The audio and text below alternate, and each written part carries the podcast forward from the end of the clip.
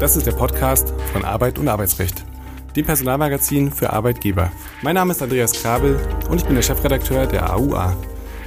In der Reihe Kurz gefragt sprechen wir regelmäßig mit Dr. Jan Tibor Lellay. Er ist Fachanwalt für Arbeitsrecht und Partner bei Buse in Frankfurt.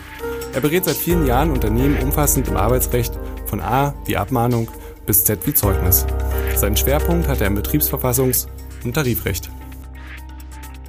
Herzlich willkommen, lieber Herr Dr. Lellay. Heute soll es gehen um das Thema betriebliches Gesundheitsmanagement. Das sogenannte BGM ist zumindest in den größeren Unternehmen nicht mehr wegzudenken. Welchen Nutzen hat es aber für den Arbeitgeber und welche Mitbestimmungsrechte des Betriebsrats äh, sind hier zu beachten? Lieber Herr Dr. Lellay, wie ist die Ausgangslage? Warum ist das Thema Gesundheit in den letzten Jahren eigentlich so präsent?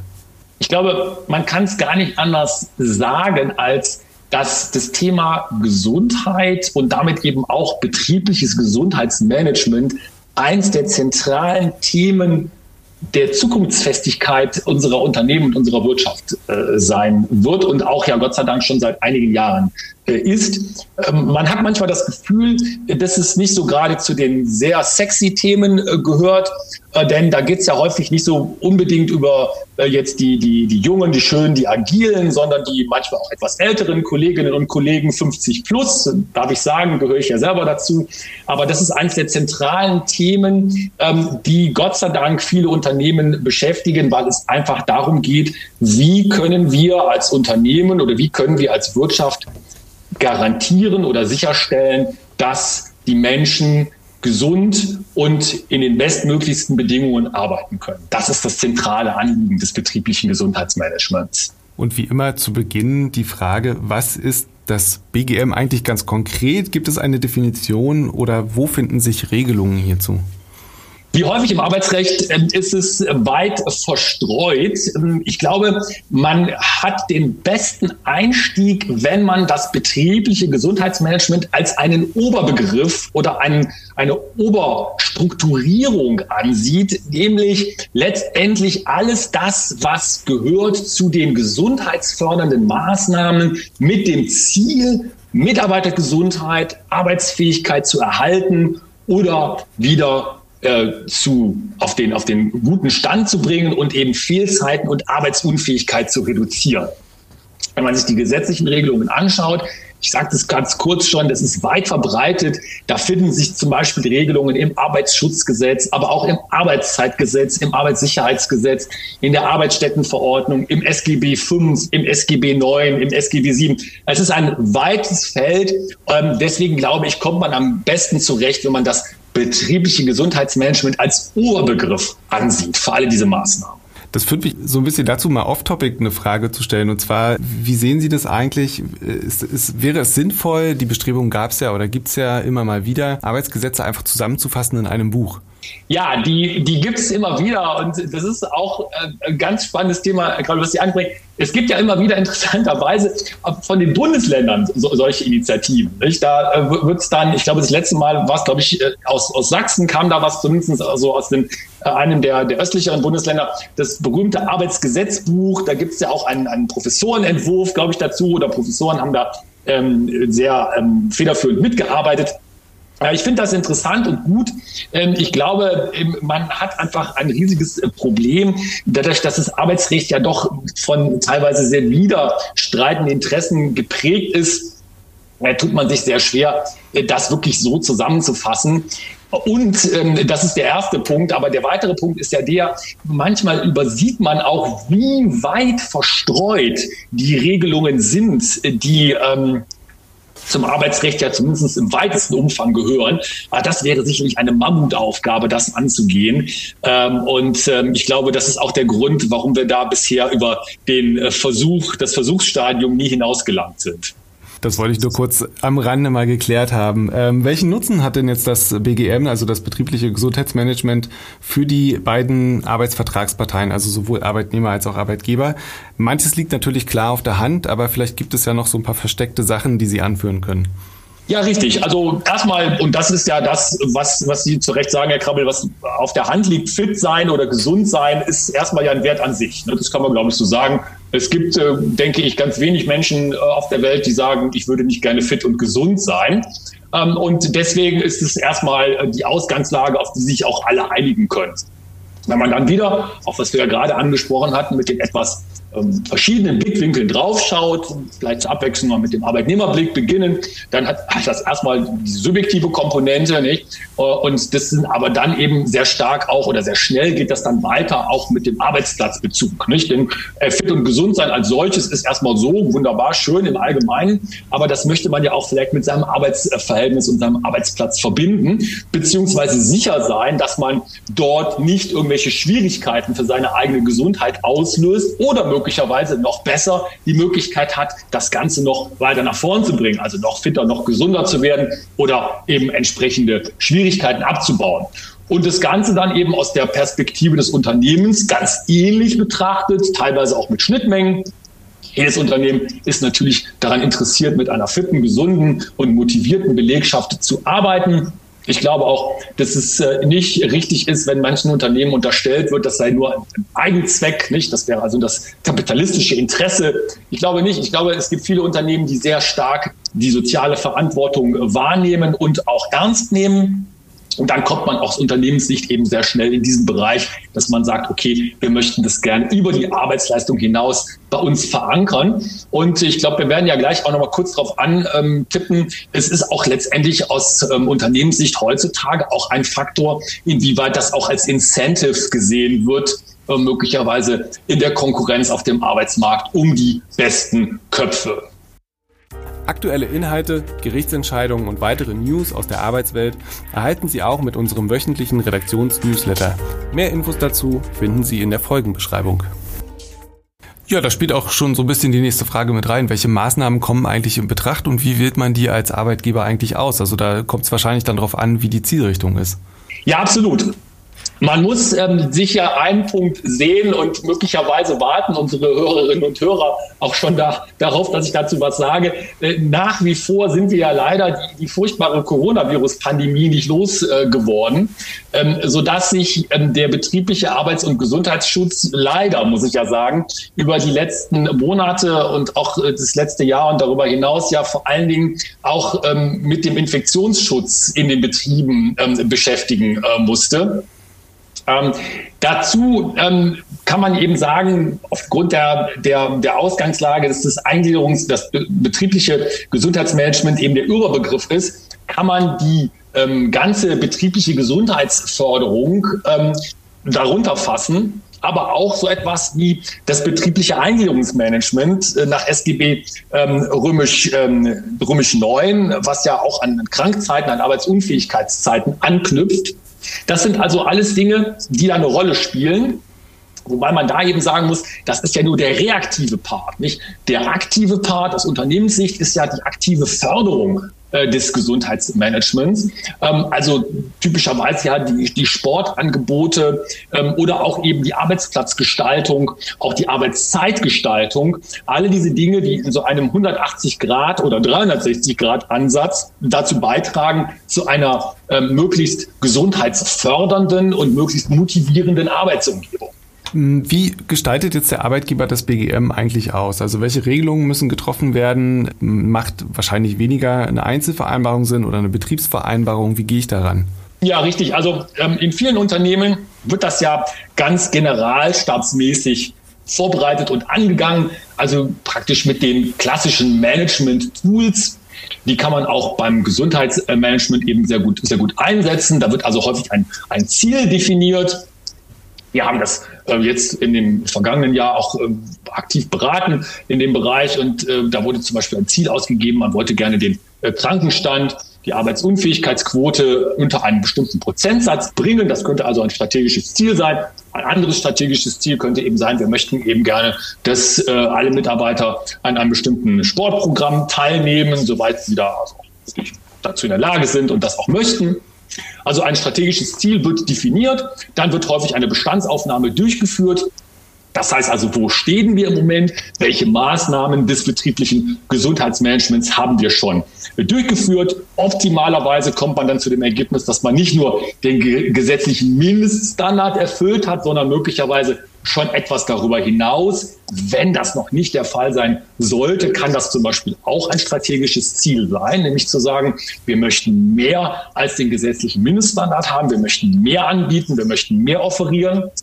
Und dann geht man eben weiter über eine Auswahl der Maßnahmen, eine Planung und dann eine Umsetzungsphase. Und dann ganz, ganz wichtig aus meiner Sicht, da müssen auch Ergebnisse produziert werden. Also das betriebliche Gesundheitsmanagement sollte bitte, und da müssen eben auch Personalabteilungen darauf achten, nicht als lästiges Soft-Thema gesehen werden, wo man sagt, na ja, klar, das machen wir mal und hinterher regieren ja doch immer wieder nur die Zahlen, nicht? also die betriebswirtschaftlichen Erfolge. Man muss hier eben auch eine Erfolgsevaluation durchführen und da muss man auch ganz klar die harten Fakten präsentieren und auch die Vorteile, die das Unternehmen und die Mitarbeiter Mitarbeiter, die Beschäftigten davon haben. Wir reden jetzt hier über ähm, relativ weitreichende Regelungen im Arbeitsverhältnis. Hat denn der Betriebsrat ein Wörtchen mitzureden? Und dann ketzerisch gefragt, ist das überhaupt sinnvoll?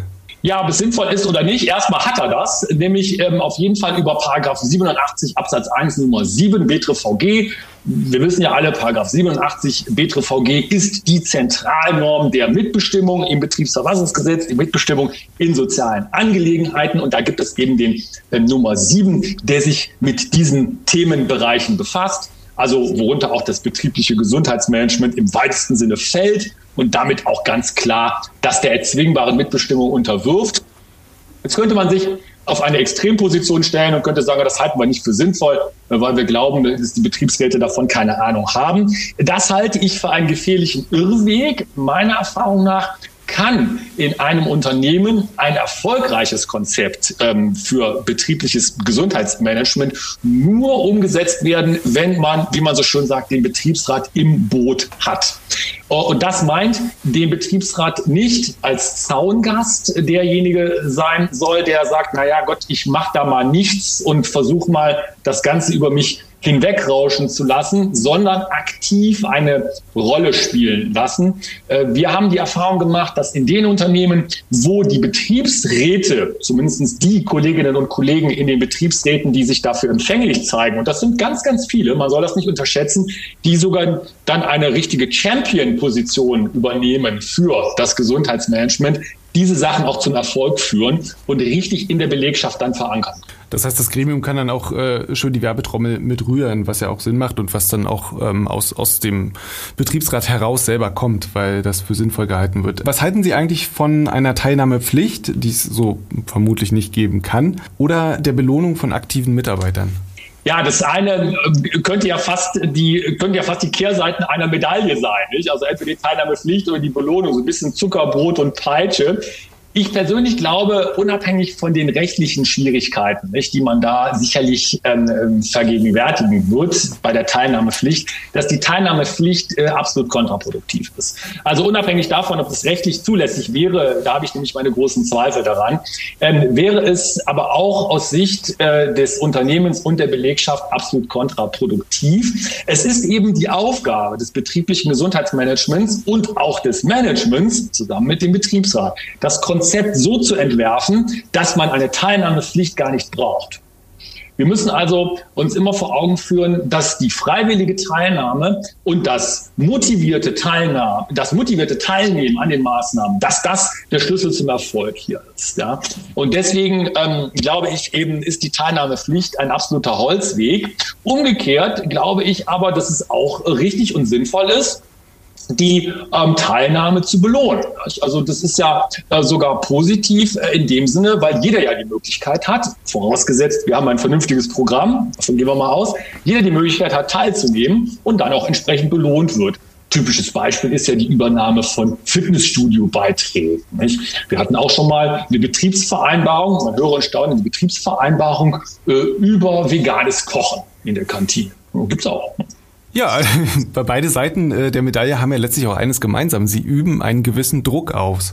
Und äh, die Frage ist, wie groß der sein darf und wie gut der ist. Ich komme jetzt nochmal zu einem, ähm, ja, ich würde sagen, lästigen Thema, aber was nicht so unwichtig ist. Sind die Teilnehmer denn bei der betrieblichen Sportveranstaltung versichert? Ja, das ist ähm, ein, ein lästiges, aber überaus praxisrelevante, praxisrelevantes Thema. Wir wissen ja alle, Sport, ähm, zumindest in bestimmten Ausformungen, ist nicht so ganz ungefährlich. Ähm, und da sagt uns aber Gott sei Dank ähm, das SGB Römisch 7, äh, dass äh, bei der Erfüllung der Haupt- und Nebenpflichten im Arbeitsverhältnis die äh, Kolleginnen und Kollegen, die Beschäftigten also gesetzlich unfallversichert sind. Und äh, da ist es dann eben so, dass man sagt, die Teilnahme an einer betrieblichen Gemeinschaftsveranstaltung, die äh, ist also ähm, ein, in der gesetzlichen Unfallversicherung ein versicherter Arbeitsunfall. Nicht? Ähm, und ähm, die, ähm, die, letztendlich ist es aber natürlich wichtig, dass der Bezug nicht zum Arbeitsverhältnis hier nicht komplett verloren geht. Also das muss eben äh, sein. Aber das ist letztendlich auch eine Frage der Gestaltung des betrieblichen Gesundheitsmanagements und der einzelnen Maßnahmen. Aber da kann man ein bisschen Entwarnung, glaube ich, geben. Genau, also da bedarf es wie immer einer sehr guten Vorbereitung. Ähm, wie sehen denn die anderen Risiken aus? Das heißt, äh, sind denn Ansprüche gegen den Arbeitgeber dann doch vielleicht denkbar oder sogar gegen Kollegen? Ja, also äh, die, die Schwierigkeit, die, die da entstehen kann, äh, ist ja die, wenn wir uns über Extremsituationen äh, unterhalten.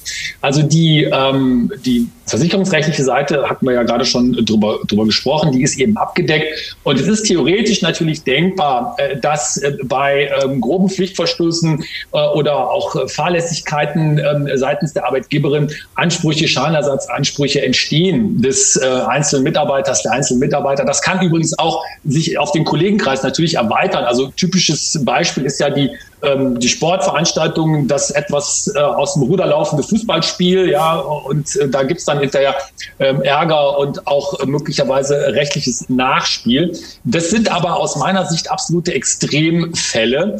Ähm, und da denke ich, ist es eben auch äh, sehr wichtig, seitens des Unternehmens den entsprechenden Ton zu setzen. Nicht? Das ist auch eine Frage des Konzepts, das man da umsetzt. Möglicherweise ist es auch ein Anreiz, auf bestimmte Arten von sportlicher Betätigung zu verzichten. Äh, dass man sagt, also wir nehmen vielleicht diese sehr wettbewerbsgeprägten Sportarten ein bisschen raus ja, und reduzieren dadurch alleine schon die Angriffsfläche für eventuelle Extremfälle, die dann zu Schadenersatzsituationen führen könnten.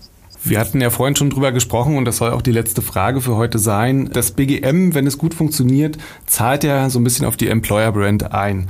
Sollte man da das Thema intern sowie extern ganz groß aufhängen? Sollte man das äh, quasi in, in Anführungszeichen ausschlachten? Ich bin ein großer Fan davon. Ich weiß, dass es teilweise anders gesehen wird. Äh, teilweise wird nämlich gesagt, naja, wenn wir das so in den Vordergrund stellen, dann ähm, haben wir so zwischen den Zeilen die Botschaft, dass bei uns vielleicht nicht so ganz ungefährlich ist zu arbeiten oder bei uns ist es ganz besonders äh, stressful, wie man so im Englischen manchmal sagt. Ja, also wenn die schon sowas brauchen. Das ist meiner Meinung nach aber die, die falsche Sichtweise. Man muss sehen, dass einfach äh, Gesundheit äh, und Fitness ähm, heutzutage im Leben vieler Menschen zu Recht eine große Rolle spielen. Das hat auch etwas damit zu tun, wie sich die demografische Entwicklung unserer Gesellschaft fortbewegt. Deswegen glaube ich, sind Unternehmen äh, sehr, sehr gut beraten, wenn sie sich das alte Wort von John F. Kennedy erinnern, äh, tu Gutes und sprich darüber, nicht? Also mach das betriebliche Gesundheitsmanagement und sprich darüber, also häng es an die große Glocke, äh, denn es ist etwas, wie Sie ja ganz richtig sagten, Herr Krabbel, was auf den Employer Brand einzahlt. Und da gibt es aus meiner Sicht für Unternehmen überhaupt gar keinen Anlass das Licht unter Scheffel zu stellen, sondern darüber sollte man sprechen und das auch entsprechend in der Werbetrommel berühren. Und zumindest die Grundlagen haben wir heute äh, gelegt und darüber gesprochen. Vielen herzlichen Dank, lieber Dr. Lellay. Und wir hören uns beim nächsten Mal. Tschüss, bis dahin. Vielen Dank. Tschüss.